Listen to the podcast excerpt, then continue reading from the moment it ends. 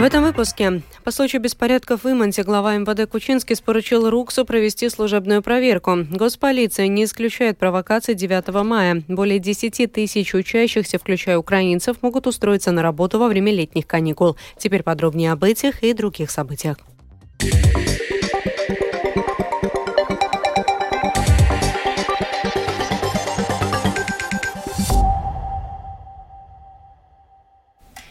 Министр внутренних дел Марис Кучинский поручил начальнику государственной полиции Армандо Руксу немедленно провести служебную проверку, чтобы выяснить соответствие действий должностных лиц полиции нормативному регулированию. Как уже сообщалось, в ночь на понедельник полиция установила лиц, которые подстрекали молодежь к потасовкам в Рижском микрорайоне Иманта. Тревога отменена, но полиция продолжает работать в усиленном режиме.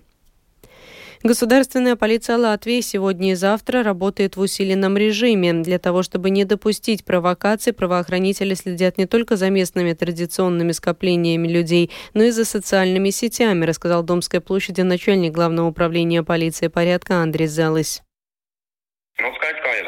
Полиция готовится к активной работе, чтобы обеспечить общественный порядок и безопасность.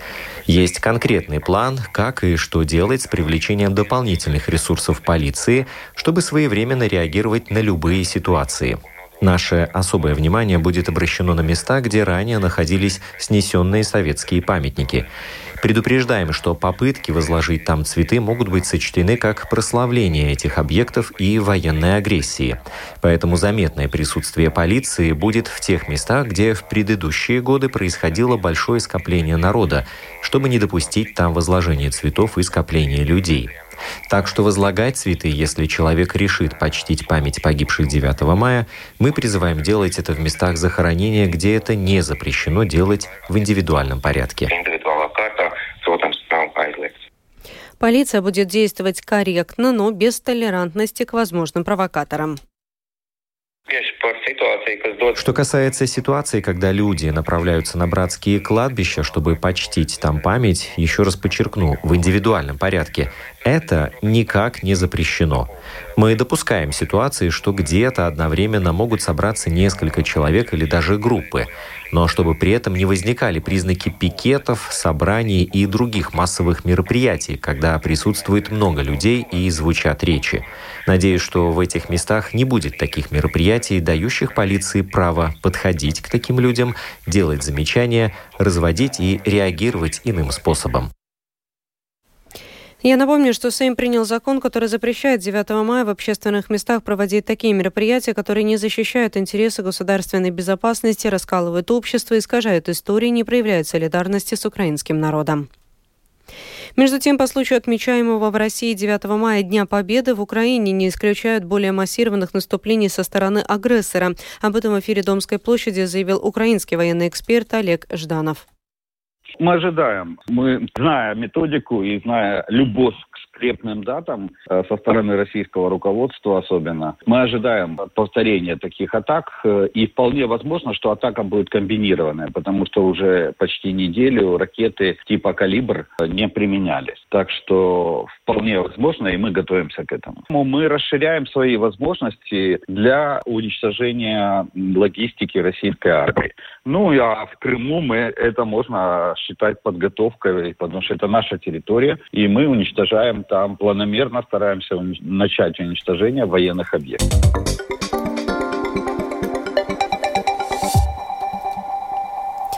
Более 10 тысяч учащихся могут устроиться на работу во время летних каникул в рамках программы Государственного агентства занятости. Рабочие места для школьников в этом году предлагают около 700 работодателей. Проживающие в Латвии граждане Украины, вынужденные переселенцы, также смогут воспользоваться возможностью трудоустройства во время летних каникул.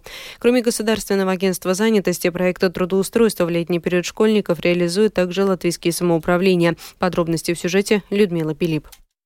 Школьница Лиза Бониславская в прошлом году во время летних каникул работала в одном из магазинчиков в чтобы набраться опыта работы и собрать денег на компьютер. В этом году летом она хочет продолжить работу в том же магазине. Я считаю, что это хороший способ приобрести опыт, с пользой провести время, потому что ты общаешься с людьми не только на латышском языке, но и на иностранных языках, что помогает развивать умения. В Колдоге очень много туристов, и это хорошая возможность разговорной практики. В прошлом году эта работа для меня была вызовом, но сейчас у меня уже есть опыт, и я рада буду возвратиться этим летом сюда. Представитель Государственного агентства занятости Венета Леончика рассказала, что уже с 10 мая школьники могут подавать заявки на трудоустройство во время летних каникул. Pieteikšanās форма būs. Форма заявки будет доступна в электронном виде на сайте Государственного агентства занятости. Заявителю нужно ее заполнить. После утверждения на его электронную почту придет подтверждение, что он заявлен на участие в этом проекте. Хорошо, если школьник работал раньше и знает работодателя. Тогда он с ним договаривается, в какой из летних месяцев он будет работать. И школьник указывает в своей анкете этого работодателя. Если такой информации в анкете нет, то на этой этой неделе агентство на своей домашней странице опубликует информацию о работодателях, у которых есть вакансии для школьников. Тогда школьник может обратиться к одному из них и договориться о работе летом. Государственное агентство занятости организует летнее трудоустройство для школьников в сотрудничестве с работодателями с 1 июня по 31 августа. Устроиться на работу на софинансируемые государством места могут школьники в возрасте от 15 до 20 лет, получающие образование в общеобразовательных, специальных или профессиональных учебных заведениях. Специалист по делам молодежи Альскраукле Лига Кришкианы отметил, что их самоуправление также предлагает и нетрадиционные для школьников специальности. Есть также такие профессии, как специалист по связям с общественностью, организатор культурных мероприятий, смотритель музеев, выставок и выставочных залов. В этом году мы впервые предлагаем вакансию специалиста по работе с молодежью. Минета Леончика, в свою очередь, рассказала, что в этом году финансирование на реализацию программы составляет более 3,5 миллионов евро, что достаточно для трудоустройства более 10 тысяч учащихся. Работать во время летних каникул могут также дети украинских беженцев, проживающих в Латвии, независимо от того, учатся ли они в латвийских школах или удаленно в Украине. Напомню, что заявки на работу летом школьники могут подавать уже 10 мая. Людмила Пилип, Домская площадь. В оккупированных Донецкой и Луганской областях работает всего лишь десятая часть предприятий от довоенного количества. В некоторых городах зафиксировано сокращение численности населения на 60-70%. Больше о том, как живет оккупированный Донбасс и присутствуют ли факты депортации детей до сих пор, в сюжете спецкорреспондента Оксаны Пугачевой. Территории Украины, которые находятся под оккупацией, испытывают экономические трудности. Особенно сложная ситуация в Луганской и Донецкой областях. В регионе с 2014 года уровень безработицы существенно повысился, а полномасштабное военное вторжение еще больше усугубило экономическую ситуацию. Павел Леснянский, основатель Восточной правозащитной группы, заявляет о том, что градообразующих предприятий в регионе осталось немногим более 10%. Когда э, захватили часть территории Луганской и Донецкой области, под их контролем было 96 шахт. Сейчас осталось 12. Да, вот они еще недавно несколько шахт закрыли. Соответственно, это сотни тысяч рабочих мест, которые они уничтожили. Кроме шахт, в регионе работали заводы по ремонту горно-шахтного и металлургического оборудования – Действия оккупационных властей сначала уничтожили предприятия, а это сотни тысяч рабочих мест, а затем и самих работников, которых принудительно мобилизировали. Численность населения этой части Донбасса катастрофически сократилась более чем наполовину, а в некоторых городах на две трети и более. Наибольшая цифра сокращения – 73% в городе Зоринск Луганской области, в городе Перевальске на 65%, в Красном Луче, Антраците, Равенька руках население сократилось более чем на 40%. Павел Леснянский называет ситуацию разрушительной и заявляет, что на этих территориях царит упадок, безработица и нет никакого законодательства. Относительно депортации украинских детей на территорию Российской Федерации, информирует правозащитник, она продолжает осуществляться, однако в меньших количествах и скрытно после выдачи ордера на арест Путина фактически они поменяли стратегию и публично детей не депортируют, как раньше. Они это делают тайно, списки детей, которых вывозят, они секретят, и отследить ребенка депортированного сейчас уже сложнее. В целом уровень жизни на оккупированных Россией территориях Донецкой и Луганской областей продолжает снижаться. Кроме того, жители временно оккупированного Донбасса находятся под постоянным давлением со стороны так называемых правоохранительных структур, которые теперь действуют от имени России. Оксана Пугачева, специальный украинский корреспондент, служба новостей Латвийского радио. Министры иностранных дел стран Лиги арабских государств согласились восстановить членство Сирии в составе организации, приостановленное более 10 лет назад. Причиной приостановления членства Сирии послужило жестокое подавление восстания в стране против режима Башара Асада в 2011 году. Продолжит Рустам Шукуров.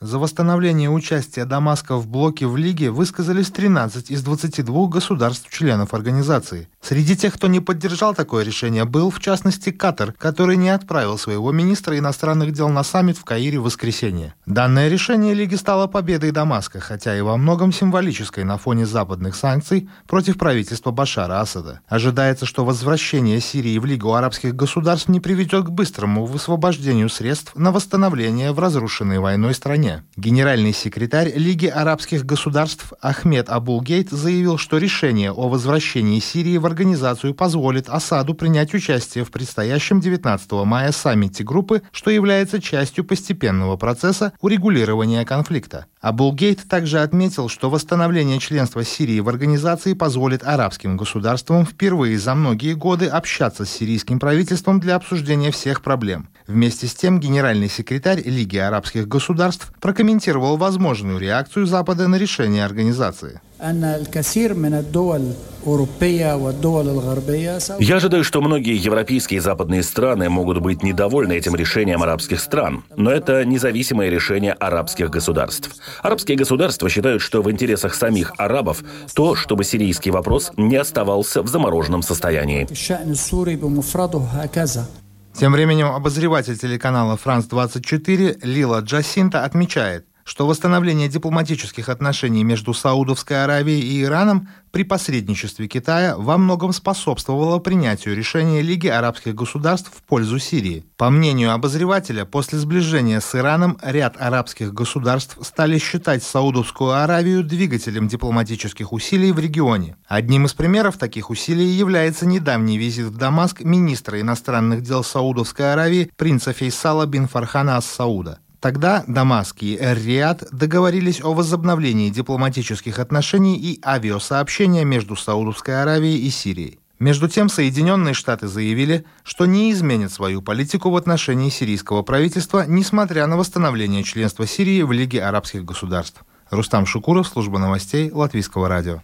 В Риге запущен новый YouTube-канал цикла публичных диалогов «Философия на воде». Премьера прошла в пятницу в Доме музея Смильгиса, где были показаны отрывки из всех уже состоявшихся дискуссий в режиме офлайн. На мероприятии побывала наш корреспондент Галина Грейдена.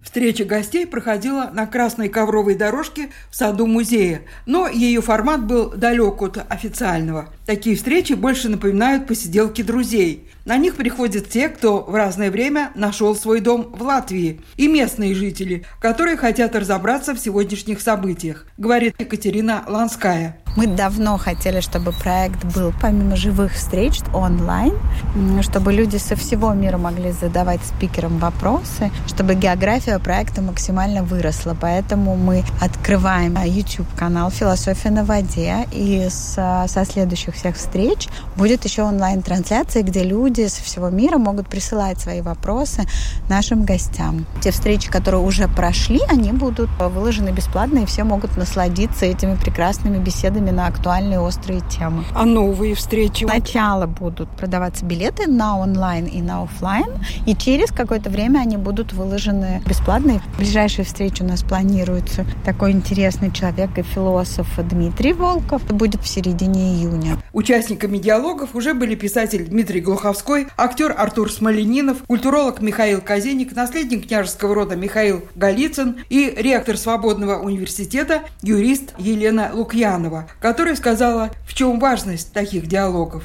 Критерии добра и зла – это очень важно. И очень важно говорить об этом. Немножко человечество об этом подзабыло. И когда мы об этом говорим, когда мы это обсуждаем вслух, мы делаем маленький шажок в сторону критериев выбора. Это надо смотреть и пересматривать, потому что любая идея, непривычная человеку, ее нужно пропустить через голову, и вот тогда получается эффект, то, что мы по-русски называем «белка поймала орех». Поэтому это очень важно, что это будет зафиксировано, и это будут такие уроки мысли. Могут ли подобные разговоры как-то повлиять на действительность? Вот что ответил философ, соиздатель журнала «Rīgas Laiks», ведущий двух встреч Арнис Ритупс. Да, разговоры меняют все. Потому что от того, о чем люди в свободное время, когда они ничего никак не обязаны, о чем они разговаривают, такой мир они создают. Поэтому от разговоров зависит все в этом мире. Уже выложена в YouTube «Философия на воде» встреча с писателем Дмитрием Глуховским. Раз в две недели будут выкладываться и другие встречи. Галина Грейдена, служба новостей Латвийского радио. О погоде в завершении. Предстоящей ночью будет незначительная облачность без осадков. Ветер в течение суток слабый. Температура воздуха ночью составит 0 плюс 5 градусов. Днем будет частичная облачность. Днем ожидается плюс 13, плюс 18 градусов. В Риге будет незначительная облачность без осадков. Ветер также слабый. Этой ночью в Риге будет плюс 3, плюс 5 градусов. Завтра днем до плюс 18. Медицинский тип погоды второй благоприятный.